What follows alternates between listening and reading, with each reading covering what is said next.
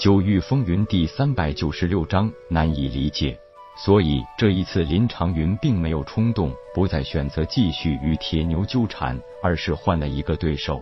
其实林长云和铁牛的对战，对于很多人来说，也就是看了一个热闹，并没有很直观的感觉到二人的战力如何。毕竟两个人刚开始打成了平局。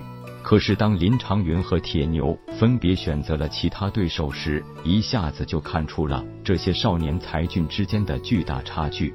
林长云和铁牛一样，霸气侧入的随手一招，就把对手直接轰飞下了武斗台。根本就没有给对方任何机会。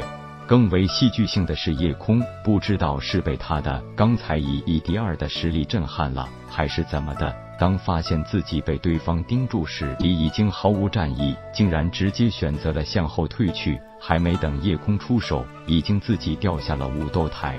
这种没有骨气的举动，让看台上的人忍不住笑出声，更是直接让此人本派势力有些无地自容。就算这个夜空再厉害，你也没必要吓得自己跳下来吧。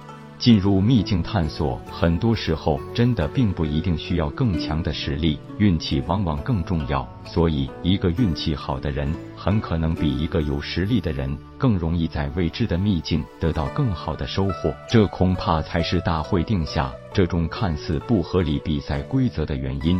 夜空试过沐风的实力，如果真是实打实的连续经过两轮淘汰，他几乎不可能进入前三十。可是这种规矩展现出了他不错的运气，因为他很精准的找对了对手，把对手打下台，自己顺利晋级了。作为无尽虚空领域各方势力的少年才俊，这个规矩他们是早就熟知于心的，当然也无需再去指责什么。毕竟进入秘境是一回事，能否活着回来又是一回事。就算夜空，大家都没有告诉过他这个虚空秘境有多危险，更没有明确告知历来在其中陨落了多少少年才俊。更何况得到了那虚空果，还要上交，自己拼命一搏，到头来是替别人做嫁衣。他几乎可以确定，有一些人是真的不想晋级，明明实力不错，还是选择了故意被淘汰。就像那个被自己看了几眼就主动跳下台的少年，作为一名已经达到化虚境后期的武者，难道连这么一点胆量都没有吗？而答案显然是否定的。为什么会有不少人选择主动被淘汰？这其中难道有什么不可告人的秘密？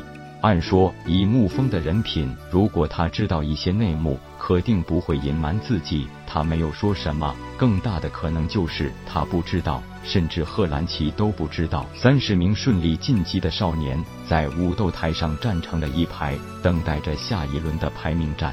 到此，进入秘境的资格已经在握，排名战的排名先后，直接关乎着玄石奖励的多少。所以，既然选择了晋级前三十，那就是对虚空秘境的无知或者无畏。当前得到玄石奖励，才是这些人真正的目的。偷瞄了水清柔一眼，虽然他的晋级毫不意外，也是意料中的事，但夜空还是有些担心他。就算如今身处两个完全对立的阵营，也不希望他有任何闪失。不过，从另一方面讲，夜空还有些庆幸。再次能遇到他，也许可以趁这个机会，在秘境中可以跟他来一次良好的沟通，也许可以唤醒他魔化的心。此刻，夜空终于明白，为什么很多武者都选择不去触碰男女之情，因为这男女之情虽然很多时候让人的心里很舒服，不过它让人伤心的时候，简直就是让人无所适从，甚至痛不欲生。现在排名战开始，我说一下比赛规则。天风城三长老帝豪的话打断了夜空有些纷乱的思绪，把他拉回了现实。第一轮接受本座的威压测试，不管你用什么方法，只需尽可能的坚持更长时间就行。受不了的可以直接选择跳下武斗台，能够坚持下来的就是晋级前十之人了。这个规则很简单，也很合理，而且面对一个归真境初期强者的威压，也来不得半分作假。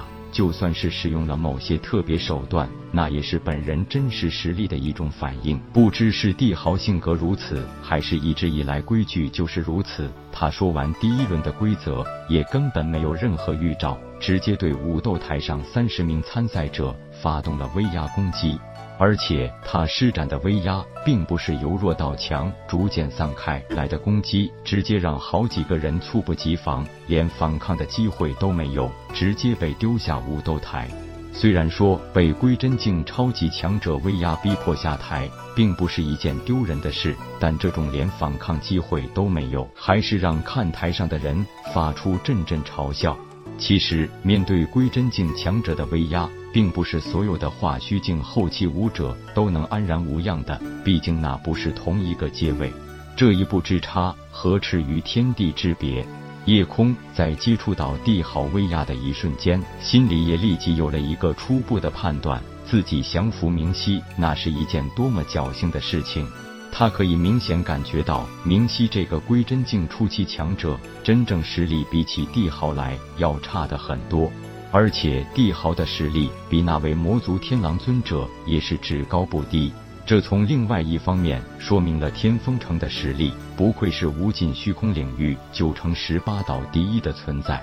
此刻的夜空也真正意义上明白了，同属归真境初期，但实力相差之大，真的是难以预计。每一息的时间，都会有参赛者被迫退下武斗台，勉强硬抗归真境强者的威压。不但不是一件好玩的事情，更是会有重伤，甚至丢掉性命的危险。没有一定的实力和超强毅力，谁也不敢拿自己开玩笑。这个考验是最大程度反映出了参赛者的真实实力。如果说面对威压能够表现的比较轻松的，也有这么几个，当然夜空、铁牛、水清柔和林长云都在其中，还有就是天风城城主帝俊的三弟子帝风，还有那个飞鹏岛少主云青罗。看着沐风早已经被淘汰掉，夜空苦笑一下，没想到整个冷月城十名参赛者，如今只剩下了自己和铁牛。其实他没有注意到的是，现在留在台上的除了水清柔和林长云，也就是他和铁牛属于一个阵营，有两人同时晋级。而林长云和水清柔虽然同属魔族，但这一次并没有站在同一个阵营内。本章结束，各位朋友，动动你发财的小手，为倾城点赞、订阅、分享，您的鼓励是我坚持下去的动力。